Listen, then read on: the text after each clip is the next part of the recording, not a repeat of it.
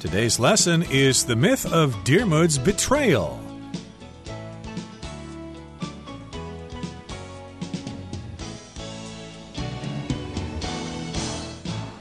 Hi, everybody. My name is Roger. And my name is Helen. And today we're going to continue summarizing our traditional tale from Ireland. It's a myth all about Diarmuid's betrayal. And this indeed is a story about Diarmuid. And where we left off, Diarmuid caught Gronya's attention. And of course, as you remember, Gronya was supposed to marry Fionn, but uh, she didn't like what she saw when she arrived at an engagement feast. She thought, hmm, this guy's past his prime. He's a bit too old and gray. I'm not interested. I'd rather have that hunk sitting down there at the banquet table, that guy by the name of Diarmuid. That's right. So Gronya wasn't able to do what she wanted, marry whom she wanted, so she had to rely on some tricks, some magic. So what she did was, before casting a spell on Diarmuid, she put some medicine, some drugs in the wine that all of the warriors were drinking, and this drug made them all fall asleep. Right. And of course, she did not give the drug to Diarmuid. And with all of them sleeping, she said, Okay, here I am, boy. Let's run off together. And he said, Well, you're actually pretty interesting. You know, I like your personality and stuff like that, but uh, I got to be loyal to my leader. I can't do it. So she had another trick up her sleeve. She actually cast a spell on him. And if somebody has that kind of magic power, you are going to be under their control. So basically, what happened is he followed her off into the night and I guess at that point they were going to be together forever. But uh, the story's not over yet. Let's find out what happens now by listening to the first part, and then we'll come back to talk about it. When the warriors awoke, Fionn was furious and led his band in pursuit of the couple. They weren't easy to find, traveling fast by day under the protection of all manner of magical beings and hiding in hollows, caves, and trees by night. It took years for Fionn and his men to finally close in.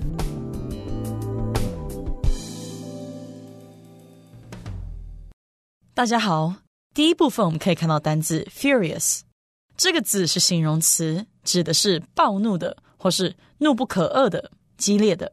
例如，Eva was furious because her boyfriend told her to lose weight。Eva 因为男朋友叫她减肥而发怒。或者 Amy's constant lies made Rex furious and he finally broke up with her. Amy 不断的说谎让 Rex 很生气，所以他最后终于和她分手了。接着我们看到名词 pursuit，它的意思是追赶、追捕或是追求。举例来说，The police gave up their pursuit when the thief left the country. 当那个小偷离开该国时，警方放弃了追捕。又或者说，They traveled to a distant country in pursuit of a better life。 他们去了一个很远的国家，以追求更好的生活。另外补充它的动词 pursue，p u r s u e，pursue。例如，Omar wants to pursue a career in medicine。Omar 想从事医学事业。或是，The NBA team has been pursuing a trophy for years。那支 NBA 球队多年来一直在追求一座奖杯。再来，我们看到片语 all manner of， 意思是各式各样的点点点，或是形形色色的。例如，You can find all manner of snacks when you visit a night market in Taiwan。你逛台湾夜市时，可以找到各式各样的小吃。或是，The school teaches all manner of dance, from ballet and jazz to more modern forms。这所学校教授各式舞蹈。从芭蕾、爵士到较现代的舞步都有。第一部分最后，我们看到片语 close in， 它指的是逼近或是包围。例如，With the police closing in, the criminals knew they would soon be caught。受警方包围时，罪犯们知道自己很快就会被逮捕。或者我们可以说，The lions closed in around the water buffalo, and they soon brought it down and killed it。狮群渐渐逼近，把水牛围住。很快便把他撂倒咬死。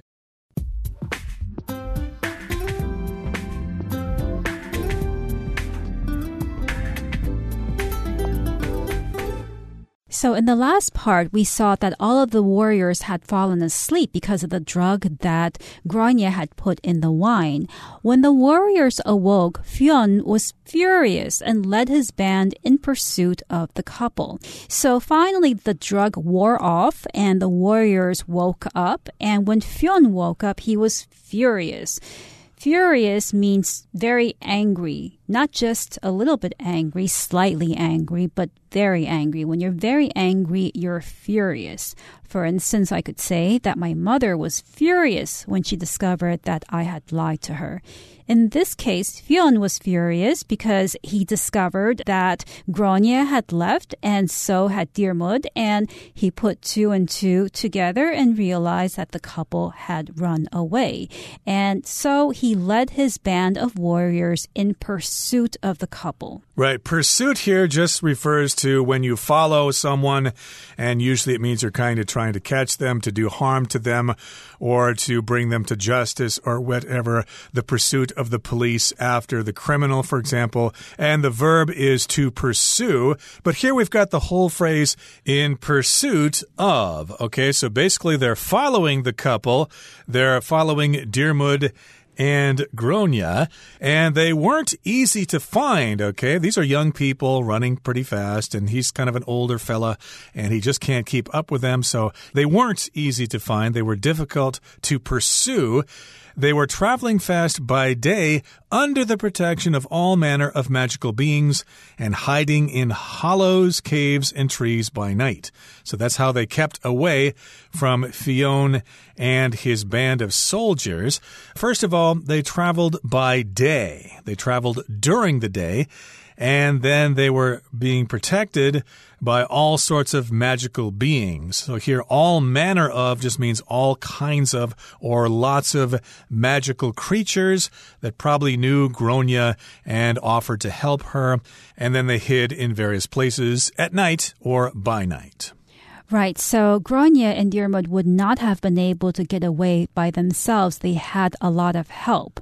First, they were protected by all manner of magical beings. All manner here means a great variety of, a lot of something. And I could say also, as an example, the hotel has all manner of activities for children. So it just means a lot. And in this case, Grania and Diarmuid were helped by Giant, for instance, who brought them in his hands across vast lands. And they also hid in hollows. So hollows are places that may be carved inside trees or holes in trees, holes in mountains, so that when they're inside, nobody can find them.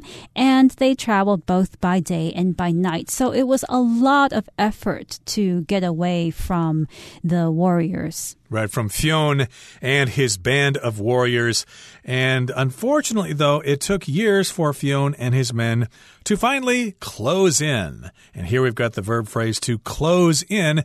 It just means you get closer to the thing you are pursuing. There's a criminal operating in this area. The police have not caught him yet, but they've got some information and they're closing in. They're getting closer to finding the criminal and arresting him. And that's it for this part. Now let's listen to the second part.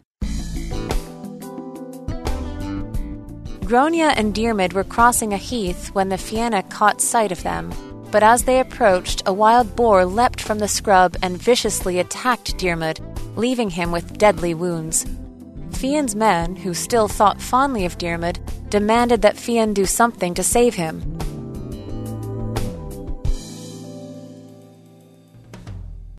第二部分我们看到片语 catch sight of，意思是瞥见或是突然看见点点点。我们可以说 We caught sight of a movie star in the bar。我们在酒吧看到一位电影明星。又或者说 Earl caught sight of his math teacher in the crowd。Earl 在人群中瞥见他的数学老师。最后我们看到副词 viciously，它指的是凶残的、残暴的、恶毒的或是不怀好意的。举例来说。 Karen's dog has viciously bitten several people in the neighborhood. Karen 的狗已经凶残地咬了许多附近的人。再举一个例子，The murderer killed his cousin viciously. 那位凶手凶残地杀了他的表亲。 另外，这个字的字尾去掉 ly，就变成了形容词 vicious，意思是邪恶的或是恶意的。我们可以说，Oliver was the victim of a vicious assault。Oliver 是一起恶意攻击的受害者。 也可以说，Jeff was bitten on the scalp by a vicious squirrel。Jeff 的头皮被一只凶恶的松鼠咬了。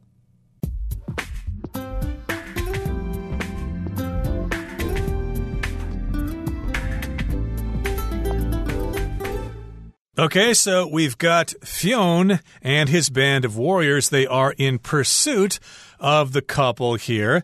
But of course, they had to search for them for a long, long time. And that's because the couple were traveling by day and they were hiding at night. So, of course, it was very difficult to find them. And here in the second part of our lesson, it says Grania and Diarmuid were crossing a heath when the Fianna caught sight of them, but as they approached, a wild boar leapt from the scrub and viciously attacked Diarmuid, leaving him with deadly wounds. So a lot of things just happened there. Remember, we've got the couple running away, Grania and Diarmuid, and they were crossing a heath. A heath is like an open field with wild plants and grasses growing there. And in this particular case, the word heath is usually used to describe places like that in England and the United Kingdom, we don't really use that so much in American English, but this story is taking place in Ireland, which will use the same word. And yes, they were crossing a heath, kind of an open grassland. And then Fianna caught sight of them, or the Fianna, which is that band of warriors led by Fionn, and they saw them. If you catch sight of someone or something, that means you see them, and it was kind of difficult to do so, especially if you're chasing after somebody. You catch sight of someone, and you go, Oh, I see them. There they are. Right. So I could also say, for instance, I caught sight of my reflection in the mirror as I got up. So to catch sight of means to see suddenly. So as Grania and Diarmuid were crossing the heath, this wide area of land with rough grass and bushes growing, they were spotted by the Fianna.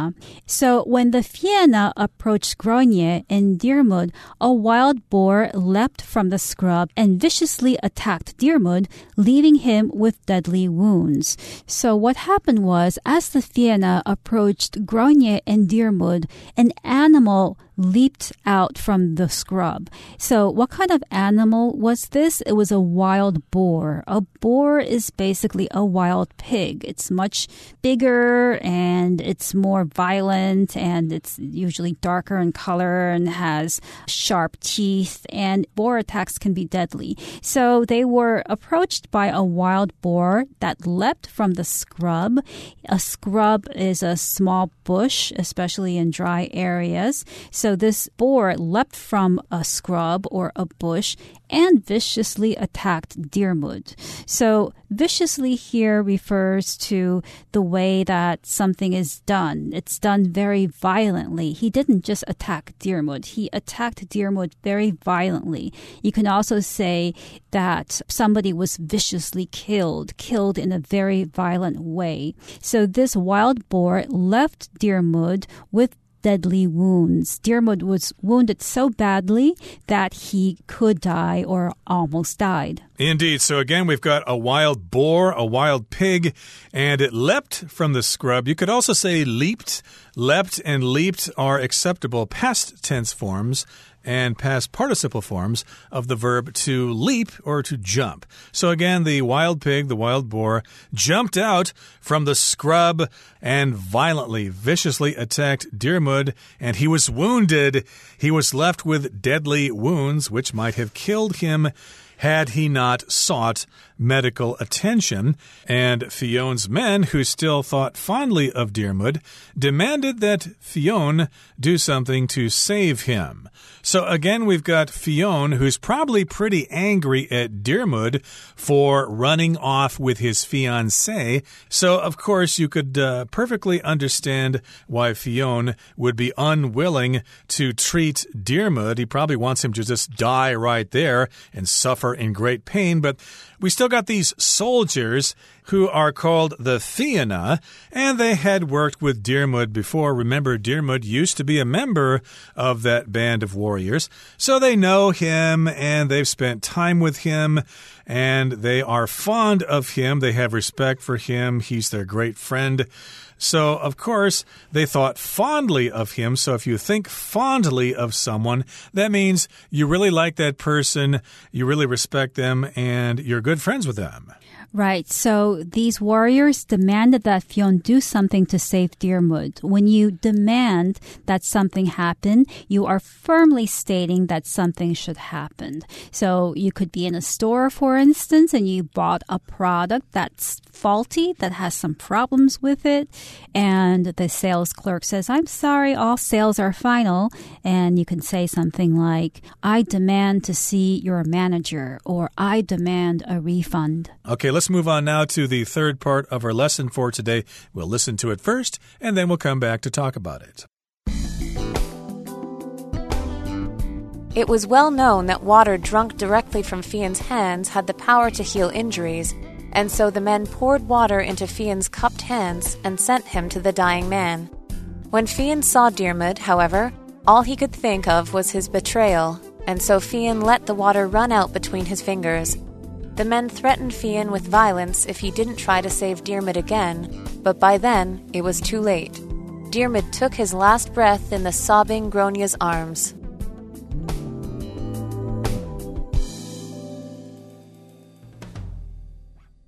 So in the last part, we saw that Diarmuid was at the point of dying because he had been attacked by a wild boar. And the men, Fionn's men, were asking Fionn to save Diarmuid.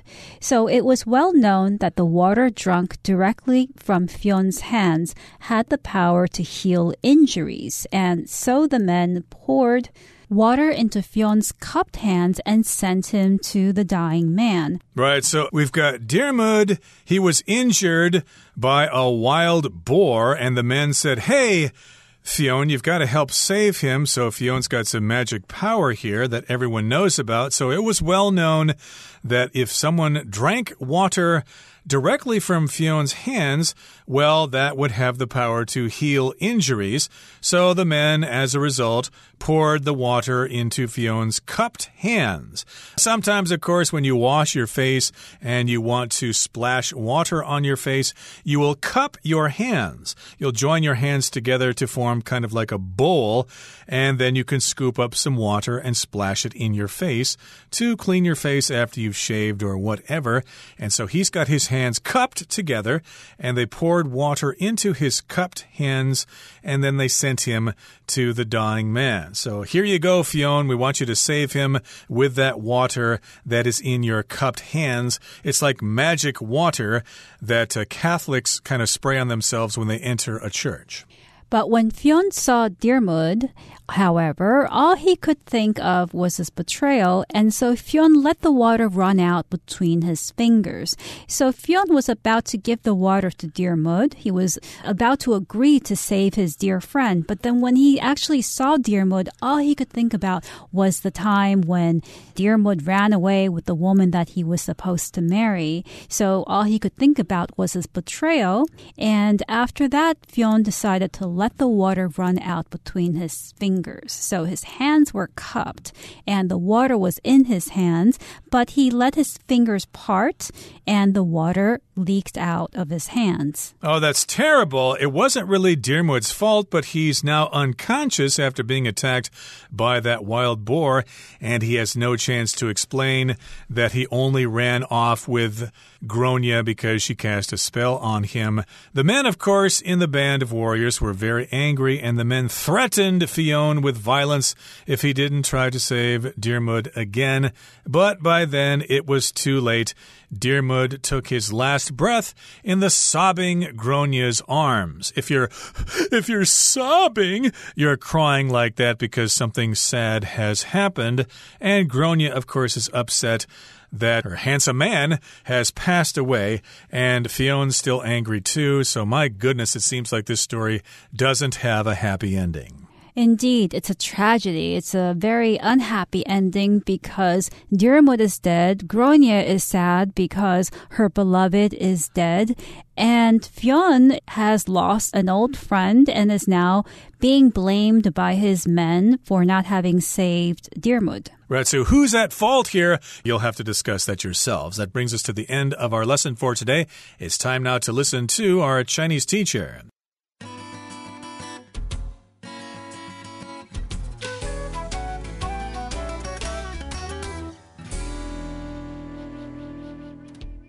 各位同学，大家好，我是 Hanny。我们来看今天的文法重点。课文一开始写到，战士们醒来的时候啊，芬恩勃然大怒，于是就率领他的手下去追捕这一对男女。那文中是用到名词 pursuit 来表达追赶、追捕。那它是来自动词 pursue，p u r s u e。那我们来学习它的字首字根。首先，s e c u。或是 s e q u 或是 s u e 这一类字根呢，表示紧跟或者是跟随，也就是 follow 的意思。像电影啊、书籍、戏剧等等的续集，我们叫做 sequel，s e q u e l。哎，那就可以看出它字根的语义了嘛。好，那么在 pursue 这个字当中，它的字首 p u r 是源自于 pro p r o 向前。或者是在什么什么之前，那么字根 s u e 表示跟随。同学们可以想象，目标就在前方，一直跟随着目标向前迈进。那这样的方式，也许可以联想到 pursue，它有追求啊、追寻的意思。我们顺便补充两个有这一类字根的单字。第一个是 consequent，c o n s e q u e n t，那它的字首 c o n 表示共同或是一起。那字根 s e q u 表示跟随，e n t 是形容词字尾。好，那跟着一起来，跟随着一起来，应该很容易联想到 consequent，它是形容随之而来的、随之发生的。第二个补充的是 persecution，p e r s e c u t i o n。好，那它的字首 p e r 表示彻底，字根 s e c u 是指跟随。那么 T I O N 是名词字尾。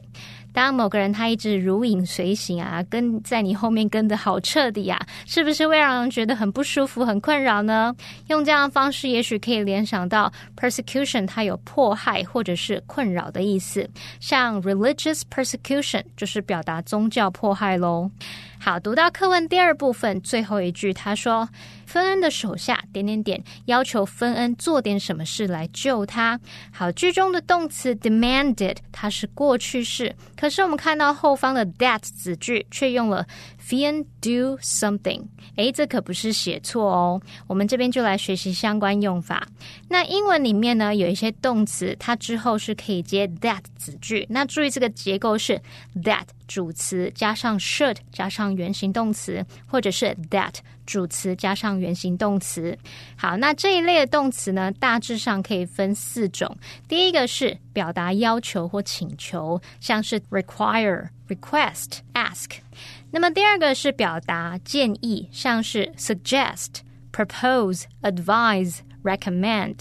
那么第三种是坚持啊，或者是表达坚决要求，像是 insist，然后还有第四种是表达命令，像 order 或是 command。我们看两个例句：His mom insisted that he go see a doctor。他妈妈坚决要求他去看医生。或是 The hotel staff suggested that we take a taxi to the harbor。饭店工作人员建议我们搭计程车到港口。好，那么以上是今天重点整理，我们回顾今天单字吧。Furious. The man became furious when the store refused to refund his money. Pursuit. The dog tripped and tumbled as it ran in pursuit of the rabbit. Viciously. The careless tourist was kicked viciously by the kangaroo. Demand. The cruel king demanded complete obedience from his people. Sob. Jennifer suddenly started sobbing at the memory of the lost kitten.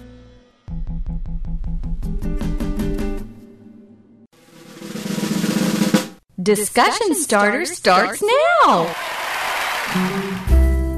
Here's our discussion starter for today. The question is Do you see Gronya as a hero or villain in this story? Why?